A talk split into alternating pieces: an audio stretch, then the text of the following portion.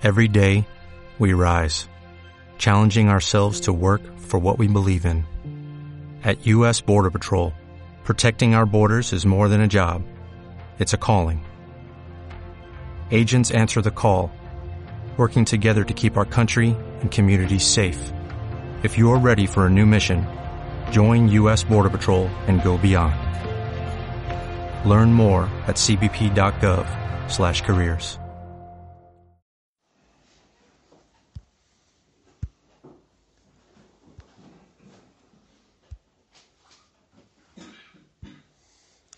El Evangelio de San Juan, Jesús repite de varias maneras una misma idea. El que cree en el Hijo tiene vida eterna. Es decir, el que cree consigue una vida extraordinaria, algo que uno mismo no puede producir. Pero quien cree, Dios lo transforma, su vida se hace divina, se hace superior, se adquiere otra dimensión. No es que el que cree le va a ir bien en esta vida, sino que adquiere una cosa que está más allá de sus posibilidades. La misma línea, no soy el pan de vida, el que viene a mí jamás tendrá hambre, el que cree en mí jamás tendrá sed. Lo mismo, tendrá algo que escapa a sus posibilidades. No es un hambre terrenal, ¿eh? de criollo y, este, no sé, y asado, o una sed que se sacia con agua o con cerveza, no sé, sino algo que está más allá. Recorriendo los evangelios encontramos expresada de muchas maneras lo que podemos llamar la primacía de la gracia. El reino de Dios es de Dios. Es decir, lo hace Dios, no lo hacen los hombres. En el seguimiento de Cristo, lo importante es lo que pone Él, no lo que ponemos nosotros. Lo hace Él, no nosotros, que siempre va por delante. Aquel chico, al padre de aquel chico al que los apóstoles no le han podido quitar el demonio, Jesús le dice, todo es posible para que cree. Y el ángel Gabriel le dice a María, no hay nada imposible para Dios. Vengan a mí, nos dice Jesús en Mateo 11, 28, vengan a mí. Y al que está cansado y agobiado, yo lo aliviaré. Y haré que su, curgo, que su yugo sea liviano y su carga ligera. Pero vengan a mí. Cuando estén cansados, no, busquen un crucero en el Caribe. ¿eh? Vengan a mí. No pretendan arreglarse solos. Y en la alegoría de la vida y los sarmientos, Jesús es determinante. Sin mí no pueden hacer nada. Obviamente se refiere al plano sobrenatural, porque el plano humano solo podemos hacer unas cuantas cosas. Pero esta expresión sin mí no pueden hacer nada. Lejos de condenarnos al fracaso, si la damos vuelta, la leemos, conmigo lo pueden todo. Es decir, de nuevo, vengan a mí, cuenten conmigo. Podríamos seguir con los ejemplos, tantos llamados del Evangelio a tomar conciencia de que todo es gracia, todo es don de Dios. Jesús insiste, Pidan y se les dará. Busquen y encontrarán. Llamen y se les abrirá. Sin embargo, nosotros no acabamos de pedir siempre, de buscar siempre, de llamar siempre. Somos con, con frecuencia bastante remolones para hacerlo.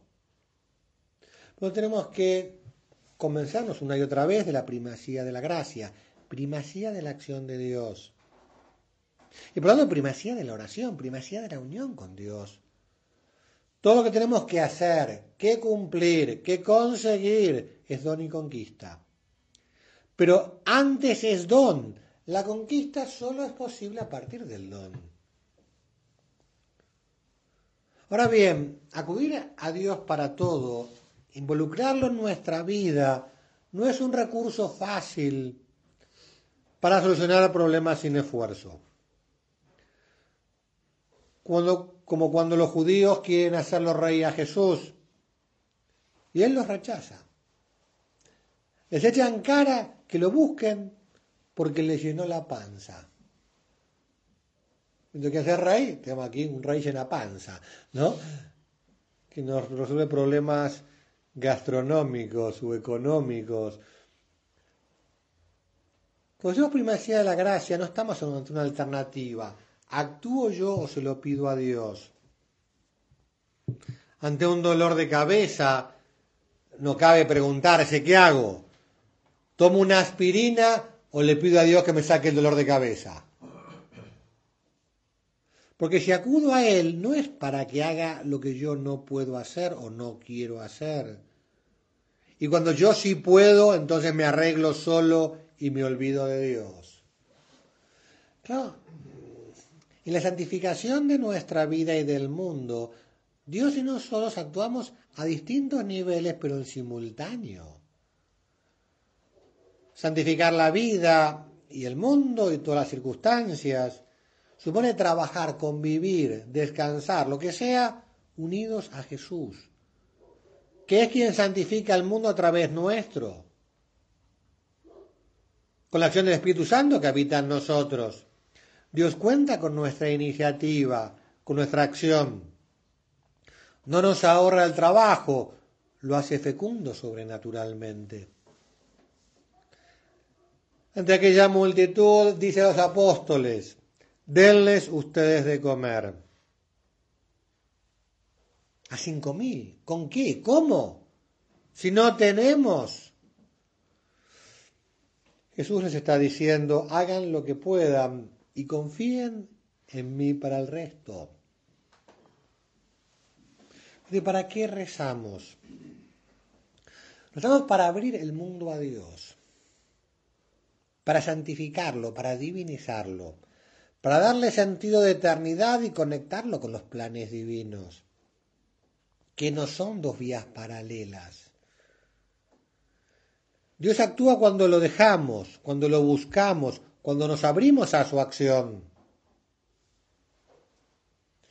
San José María a la hora de, del trabajo, a la hora de las labores apostólicas, a la hora de todo, nos hablaba de que teníamos que poner los medios sobrenaturales y los medios humanos y especificaba que teníamos que poner los medios humanos como si no existiesen los sobrenaturales, o sea, como si solo dependiese de nosotros. Y teníamos que poner los medios sobrenaturales como si no existiesen los humanos. Es decir, los medios humanos en serio, los medios sobrenaturales en serio, sin dejar ni unos ni los otros. No voy a decir a Dios rogando y con el mazo dando. Hay un poema de Machado muy conocido que canta Serrat, que tiene una frase muy infeliz. Eh, muy conocido, trata de cantares, ¿eh? todo pasa y todo queda, pero el nuestro es pasar.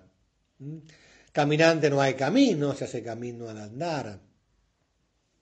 Pero llega un momento en el que, como si fuera un desliz, dice, cuando de nada nos sirve rezar. Obviamente no juzgo la intención del poeta, que puedo haberlo escrito sin pensarlo mucho por la rima nomás.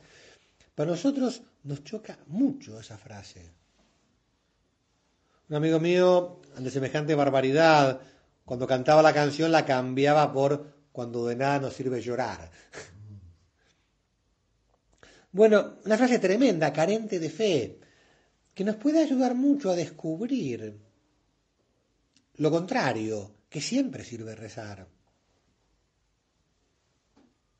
¿Es posible alguna vez que se rezar no sirva para nada? Que acudir a Dios sea perder el tiempo, sea algo inútil. Eso solo sería posible si Dios no nos escuchara, si Dios no fuera omnipotente o si Dios no fuera bueno.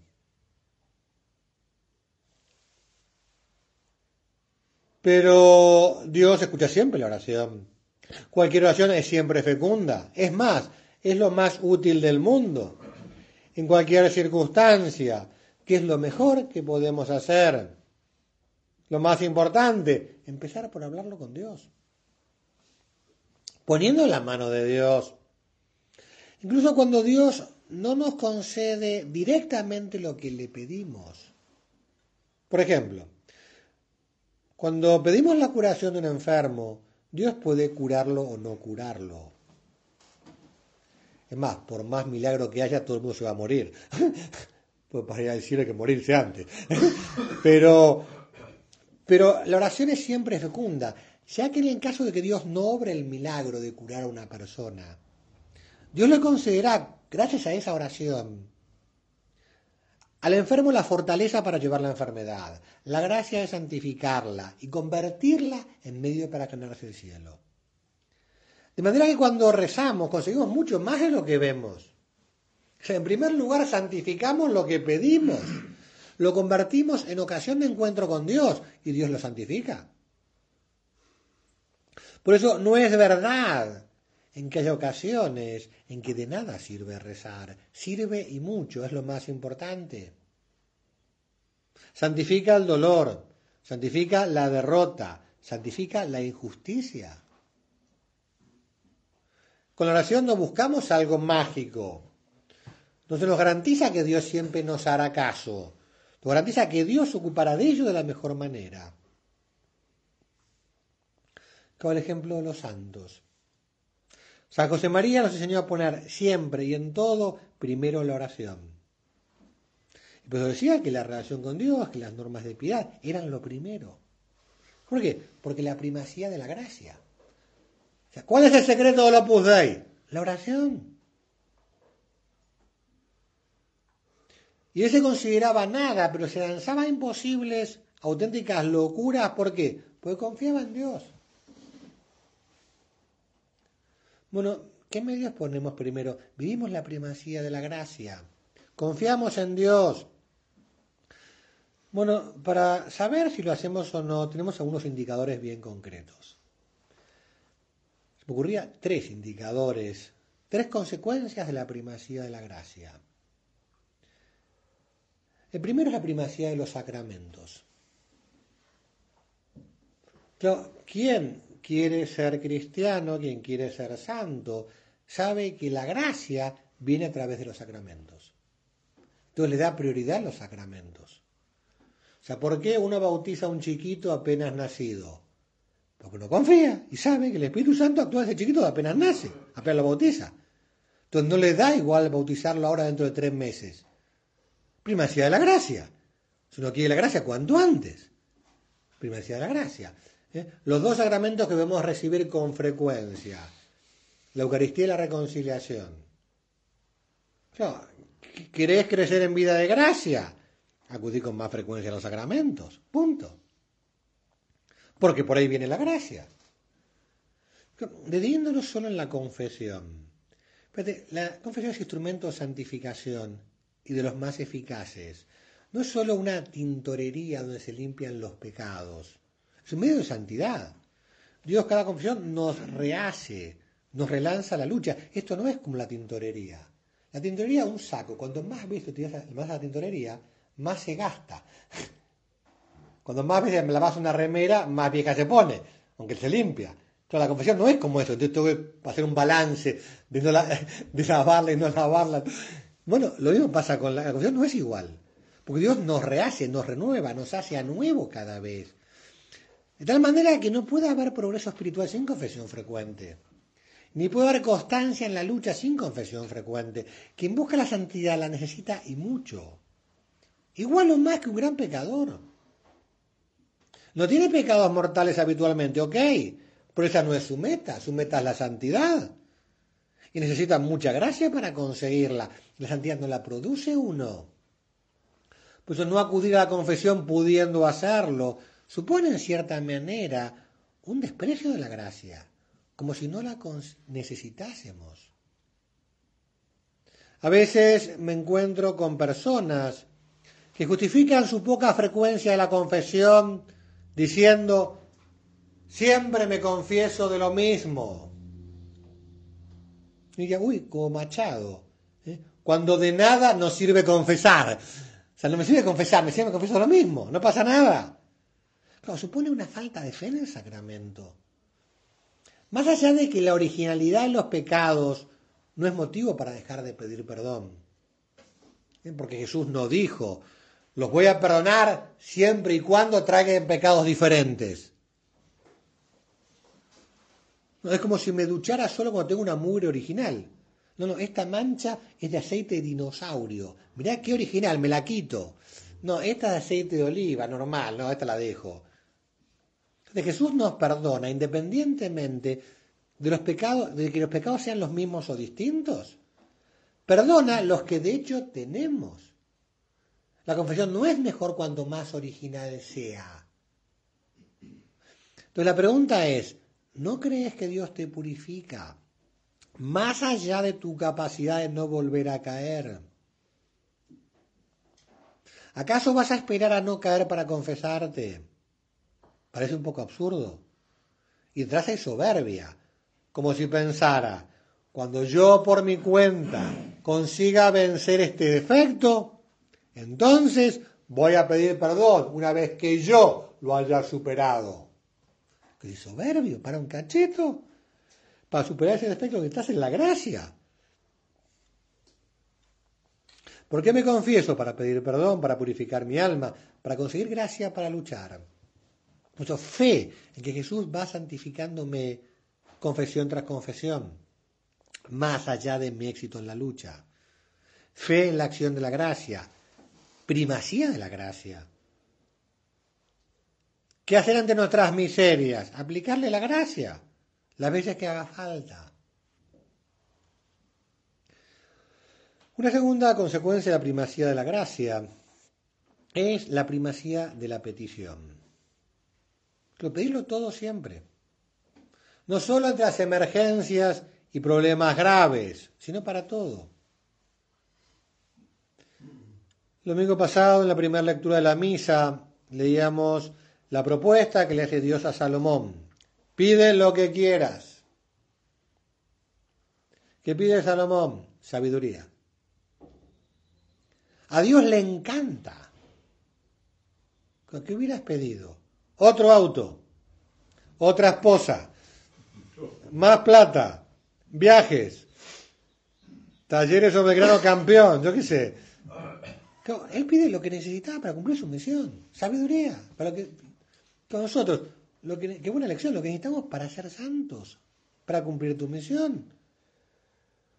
Claro, el, espiritual o sea, lo necesitas para ser un buen esposo.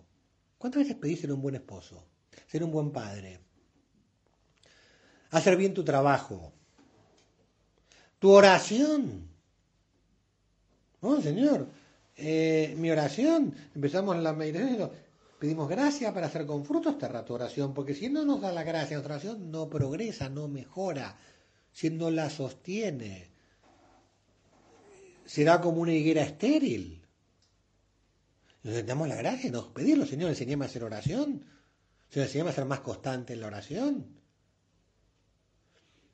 ¿Cómo comenzamos los círculos? Ven, Espíritu Santo, Llena los corazones de tus fieles y enciende en ellos el fuego de tu amor. Es como si le dijéramos al Espíritu Santo, ven Espíritu Santo, porque si vos no venís, lo que vamos a hacer en esta reunión es inútil. Inútil. Solo será útil si el Espíritu Santo viene y nos llena los corazones y hace que eso que escuchamos nos transforme, nos mejore, nos... ¿Cuántas cosas no pedimos? Y así nos va. Uno los sacudones fuertes que recibí de la escritura, en esos cachetazos espirituales que Dios te da para que reacciones, para que descubras cosas, me lo dio el apóstol Santiago. Estaba haciendo la oración y me topé con Santiago 4.2. Ustedes no tienen porque no piden. Fuerte. Que ustedes no son santos porque no piden la santidad. Ustedes no avanzan en la, vida interior porque no lo piden. Ustedes no consiguen vocaciones porque no las piden en serio.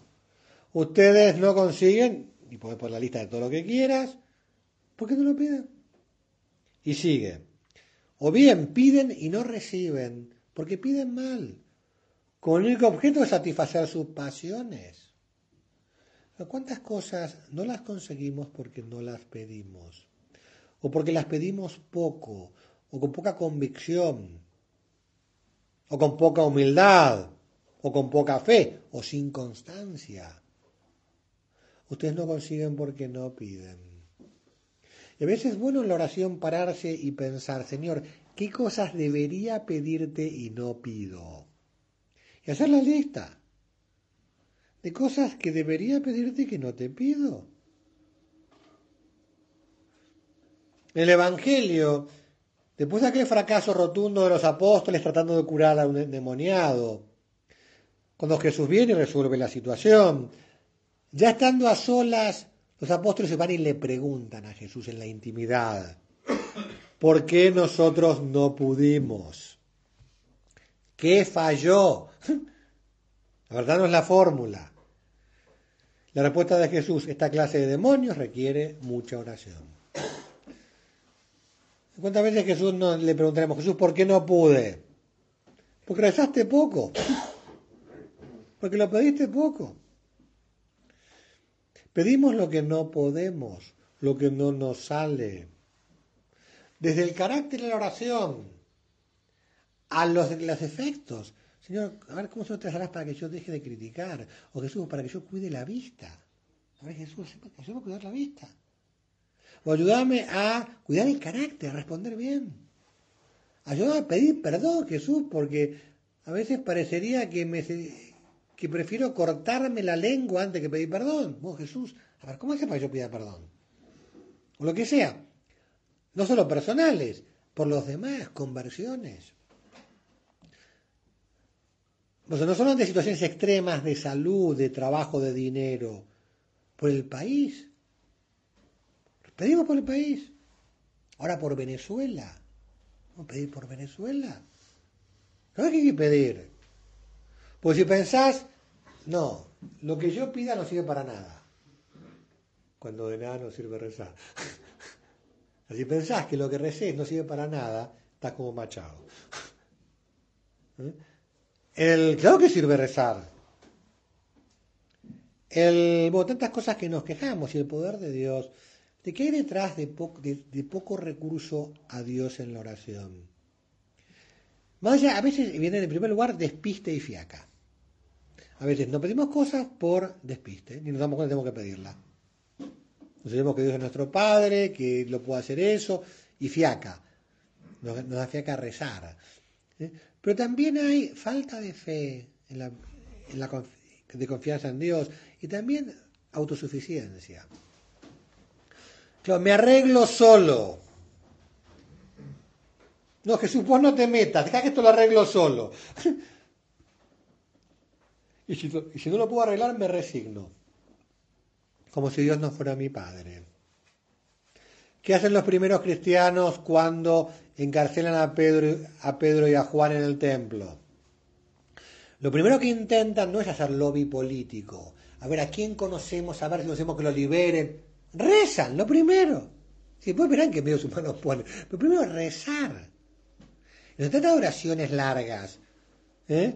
Reacciones sobrenaturales rápidas. Señor, ayúdame. No sean malos pensamientos. Hacete la señal de la cruz en la frente. Y estás con gente, no sé, la puedes hacer sin que nadie se dé cuenta. Rencores, iras, enojos. Hacete la cruz en el pecho. Y dice, Señor, sacame todo de aquí. Ante bronca. Faltas de paz. Reina la paz, ruega por mí. Reina la paz, ruega por mí. Reina la paz, ruega por mí. Te cueste la misa, pedirlo.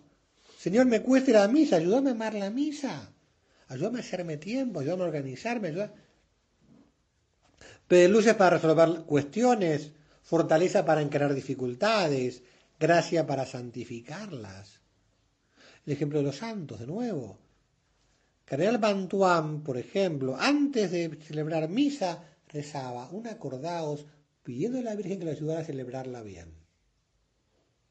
No decir, me voy a concentrar, sí, ok, voy a tratar de hacer, de acuerdo, madre mía, ayúdame a celebrar bien. Es pedir.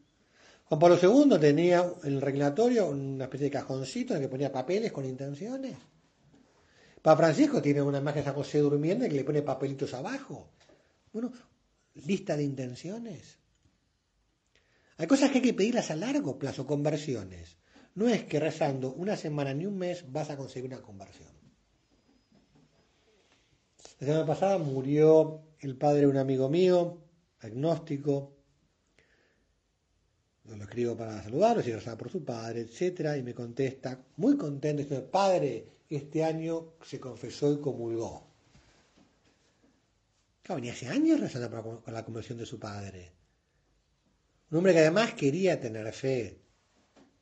Cuando tuvo el primer cáncer y amigos católicos le decían que rezaban por él, por la curación, él les aclaraba, sí, también rezaba por la fe, que le preocupaba más no tener fe que el cáncer. Y se encontró con Dios. Bueno, las conversaciones hay que pedirlas a largo plazo. Temas culturales. O sea, tema del matrimonio del mundo. Y hay que rezarlo mucho. Pues temas culturales que van a durar un montonazo de tiempo. Te cuento de pobreza o lo que quieras. Bueno, por eso, primacía de la gracia, primacía de los sacramentos, primacía de la petición. Rezamos, el rosario, rezar, llenarlo de intenciones. Acudí a la, Virgen Nacional para las cosas. Vamos a rezar el 15 de agosto, que nos viene ya encima. hizo San José María y se fue a Loreto. En una situación, una situación desesperada, entre comillas. ¿Qué hace? Ir a la Virgen. Bueno, la tercera cosa es ofrecer. Ante los problemas, ante las cosas, no quejarnos, compartir con el Señor, ofrecer. Parafaseando a Serrat, nunca podríamos cantar cuando de nada nos sirve ofrecer. Siempre sirve ofrecer las cosas. Confiar en el amor de Dios, que es infinitamente más bueno que nosotros. Aunque no entendamos, aunque nos duela, Dios es mi Padre. Dios sabe más. Dios no me abandona nunca. Todo es para bien. Omnia in bonum. En pasaje en el que Jesús dice, si ustedes que son malos saben dar cosas buenas a sus hijos, ¿cuánto más el Padre Celestial? ¿Qué pensamos de Dios? ¿Qué creemos de Él? No tenemos derecho a pensar que se olvidó de nosotros, que no nos cuida, que no merecemos lo que nos pasa. Es una locura. No encapricharse a la hora del dolor, no separarse del Señor, entonces es mucho más bueno que el mejor de nosotros. Para eso no quedarnos en la dirección humana, repitiendo qué clavo, qué injusticia, qué dolor, qué horror. Ni siquiera, bueno, me la banco. No. Elevar a lo sobrenatural, contar con Dios, abrir la ventana sobrenatural, que entre la gracia de Dios santifique eso. Más allá del resultado humano, santificar las derrotas, santificar las injusticias, santificar los problemas. Dios escucha siempre, se hace presente siempre. Con frecuencia reaccionamos como San Juan Diego. Aquel indio en que se le aparecía la Virgen, su tío enferma gravemente. Y como buen cristiano, va a buscar un sacerdote para que le dé la unción de los enfermos antes de morir. Entonces se va a la Ciudad de México. ¿Qué hace? Claro, cambia el recorrido habitual para evitar pasar por donde, por donde se le aparece la Virgen. No vaya a ser que la Virgen se le aparezca, lo entretenga y él no llegue a buscar al cura y su tío muera sin sacramentos. Entonces esquiva a la Virgen y como es obvio, la Virgen se le aparece. ¿Y qué le dice la Virgen? Le dice, oye, ten entendido, hijo mío, el más pequeño, que no es nada lo que te asusta y te aflige. Que eso que te angustia y que hace que me esquives de lo apurado que estás. no se turbe tu corazón, no temas esa ni ninguna otra enfermedad o angustia. ¿Acaso no estoy yo aquí que soy tu madre? No estás bajo mi sombra, no soy tu salud. ¿Qué más te falta? No te aflija la enfermedad tu tío, que no morirá ahora de ella. ¿Estás seguro que ya está sano? Como diciendo de la Virgen, salame, buscame, pedímelo a mí. No es perder el tiempo contarte conmigo. Es la mejor manera de aprovechar. Como nosotros, cuando no tengo mucho trabajo, no tengo tiempo para rezar. Tengo muchos problemas, no tengo tiempo. Y para precisamente por eso necesitas más. Que no, sea como, seamos como Juan Diego. En la conclusión, vivís centrando la, tu vida en Jesús. Subilo a tu barca. No salgas a pescar sin Él. Busca la gracia. En busquen primero el reino de Dios y su justicia y todo lo demás se les dará por añadidura. Y también pondremos los medios humanos, porque ninguno de los dos elimina al otro. Si falta gracia, aquel esfuerzo resulta estéril sobrenaturalmente. Si falta empeño humano, Dios no hará fecunda la oración. Por eso con toda la confianza en la gracia, poniendo todos los medios a nuestro alcance, que además si los ofrecemos se convierten en sobrenaturales, sin perezas ni dejadeces en la oración y en el esfuerzo. Le pedimos a María que nos ayude a ser hombres de fe, que recurren a los medios sobrenaturales, que tienen bien clara la primacía de la gracia, de la acción de Dios en nuestra vida. Gracias, Dios mío, por los buenos propósitos, afectos e inspiraciones que me has comunicado en esta meditación. Te pido ayuda para ponerlos por obra. Madre mía Inmaculada, San José, mi Padre y Señor, Ángel de mi guarda, interceded por mí. Oh, oh, oh, ¿Necesitas ayuda? En O'Reilly Auto Parts te ayudamos. ¿Necesitas algún consejo? Te aconsejamos. Nuestros profesionales en autopartes están siempre disponibles para ayudarte a encontrar lo que necesites. Excelente servicio al cliente es solo una de las ventajas que ofrece O'Reilly Auto Parts. Los profesionales en autopartes. Oh, oh, oh, O'Reilly Auto Parts.